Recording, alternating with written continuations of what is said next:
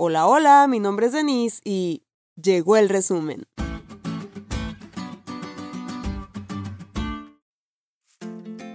Feliz sábado chicos, espero lo estén disfrutando tanto como yo. Abracen a sus papás, a sus hijos y a todos sus seres amados. Y si no pueden, pues llámenles. Pero recuérdenles lo importante que son para ustedes y lo mucho que Dios los ama. Esta semana aprendimos lo que la Biblia dice acerca de la educación en la familia. Y para recordarlo, el pastor Joshua nos comparte su resumen. Número 1. Los seres humanos estamos sujetos al continuo aprendizaje. Desde el día 1 hasta la vida eterna seguiremos aprendiendo, pero el aprendizaje más importante para todo ser humano radica en nuestra primera escuela, con la familia porque es justo ahí donde un niño puede ser instruido en el camino del amor de Dios, donde aprende a ser amigo de Jesús, a tener la Biblia por norma y a desarrollar una relación saludable con su Padre Celestial. Número 2. La verdadera educación se basa en la comunicación. Las relaciones se fortalecen mediante la comunicación y para tener buena comunicación hace falta mucha empatía y simpatía por aquellos a quienes quieres enseñarles un mensaje.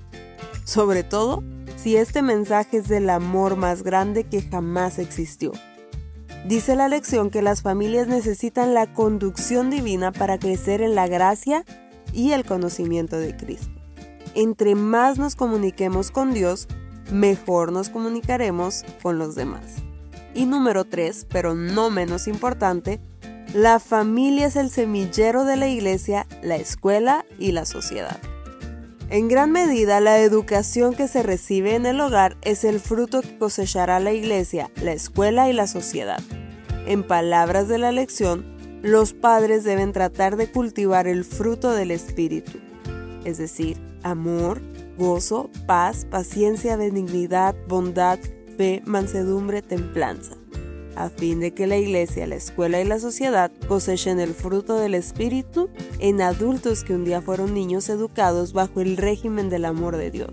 Pero ojo, no haber recibido esa educación tampoco es un pretexto para no serlo. Como alguna vez lo escribió Elena de White, Cristo asignaba a los niños un valor tan elevado que dio su vida por ellos.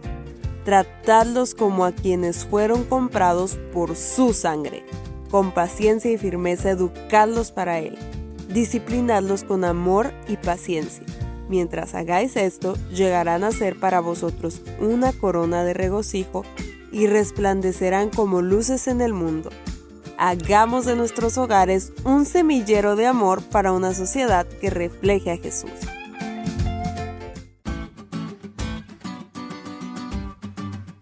¿Te diste cuenta lo cool que estuvo la lección?